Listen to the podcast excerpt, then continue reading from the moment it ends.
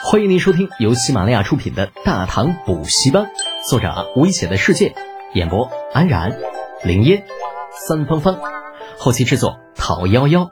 感谢订阅。第四百九十三集，工地。在马车里颠簸了两天之后，陈仓终于到了。魏宏达和戴胄几乎是用逃一般的速度下了马车，头也不回走进县里，给他们提前安排好的那个驿馆。终于可以告别李浩那个翻脸如翻书的讨厌鬼了。这两天的时间，两人的三观几乎受到了非人的折磨。可是马车偏偏只有那么一辆。当然了，抛开这些不说，这一路之上所见所闻，对于二人来说也倒算得上是耳目一新。整个齐州府虽然依旧属于缺水的状态，但是百姓的情绪却远比任何时候都要高昂。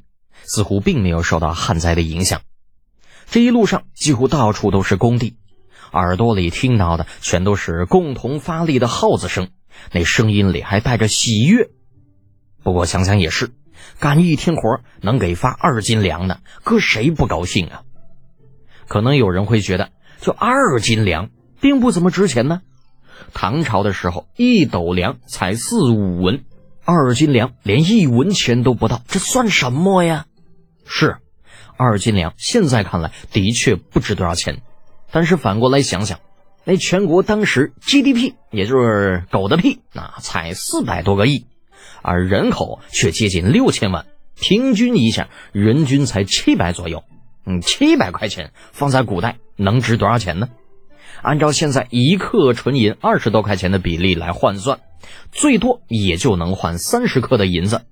再换成开元通宝，那就是六百文左右，啊，就这还是平均值啊。若是再去掉世家、勋贵和富商呢，小屁民能够拿到多少呢？二百文撑死了，再去掉苛捐杂税，还会余下多少呢？所以一天二斤粮真的不少了，尤其是对于那些挣扎在生死线上的百姓来说。除去齐州百姓的精神状态。更让魏宏达感兴趣的，便是那数十的西域小国使团。这些个使团人数或多或少，但无一例外都表现得很迫切。尤其是看到李浩，那准确的说是看到李浩的跟班铁柱之后，更是蜂拥而来，热情的就好像看到了亲爹一样。戴州当时曾经问过李浩：“这是为什么嘞？”不过，并没有得到准确的答案，只是得到一个模棱两可的回复：钱。至于具体是什么钱，戴州没有问出来。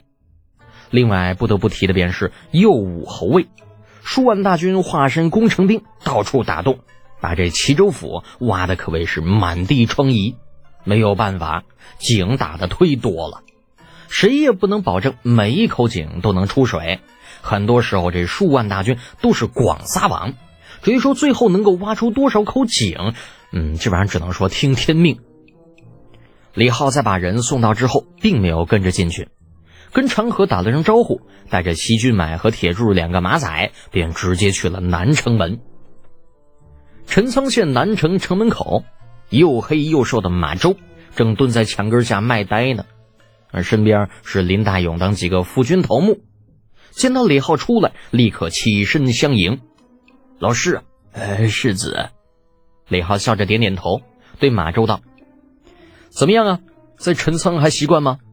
马周苦笑了一声：“哎呀，还成，呃，就是前段时间闹了些乌龙出来。”知道他说的是那次进山找石灰石的事情，李浩摇头失笑：“人有失手，马有失蹄，这事呢，你们几个不要放在心上啊，毕竟咱不是专业的探矿队伍。”马周低头看了看自己的手脚，马有尸体，老师就是老师，就骂人都不带脏字的哦。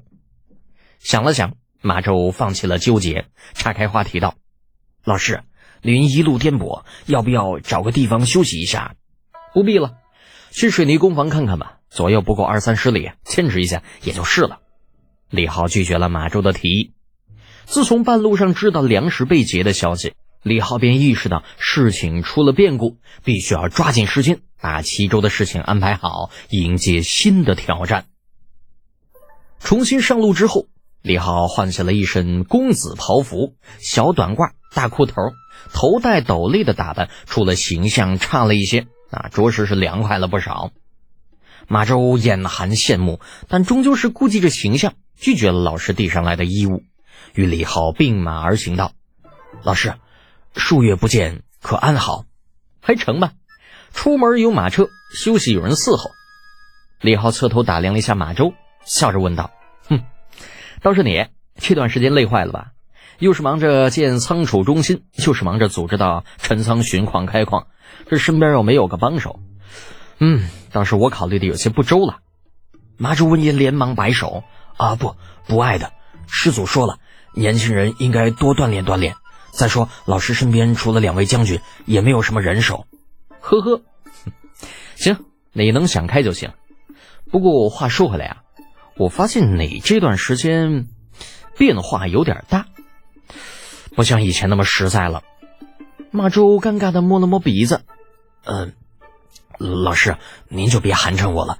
当时，嗯，那是不懂事儿。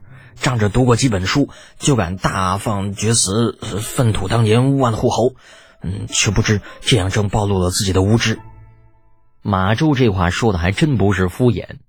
经过这一段时间的实际操作，他是真真正正的意识到了以前自己的不足。在没有认识李浩之前，马周总是觉得怀才不遇，遇人不淑，没人能欣赏自己的能力。啊！如果自己坐在某个位置上，一定会如何如何如何挥斥方遒。可是自打接手了仓储中心以后，手下管着上万雇工，每日里吃喝拉撒都需要他亲自来操心。水泥沙石虽然不需要去购买，但是征收土地、沟通官府、工程质量、工程进度，这一桩桩一件件，有哪样不需要花钱呢？仓储中心是魏国公府的工程项目，可在长安区区魏国公又算得了什么呢？与李靖平级的大佬就不下数十，更不要说这上面还有亲王、皇帝。所以长安那边的工程完全就是公事公办，根本就享受不到什么优惠。那钱流水似的花出去，一座座仓库拔地而起，姑姑们脸上洋溢着成功的微笑。马周的思想。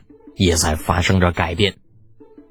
神奇的阿拉伯数字，简单明了的复式记账法，好多以前从未见过的学问，不断的冲击着马周的心灵，让他知道，在这个世界上，他并不是无所不知。踏实下来之后，马周意识到了自己的不足，不再像以前那般轻浮了，虚心向每一个人学习求教，人自然也开始变得稳重起来。李浩很满意马周现在的样子，笑着道：“过分的谦虚，那就是虚伪了。马周啊，千万不要小看你自己的能力。如果真像你自己说的那样无知，那我不会收你当学生的，更不会把仓储中心这样的工程交于你。”马周没有说话，因为不知道应该再说些什么。李浩则是继续道：“这段时间你继续主持这边吧。”等一切走上正轨，我会在陛下面前举荐你。希望到时候你不会让陛下失望，好好努力吧。是，谢谢老师成全。马周的心里不禁一阵阵火热，这一声“老师”叫的是情真意切。李浩笑着摆手：“你小子，不要怪我耽搁你一年的时间就好了啊！马屁什么的少拍。”马周有些不好意思的摸着头，讪笑道。啊，呃，正所谓天将降大任于斯人也，必将苦其心志，劳其筋骨，饿其体肤。学生现在已经明白了，老师此举并非是故意为难学生，而是暗中教导学生务实一些，不要学其他人总是夸夸其谈。李浩心满意足的点点头，就文化人都是不一样啊，拍马屁也比细菌买拍的好听。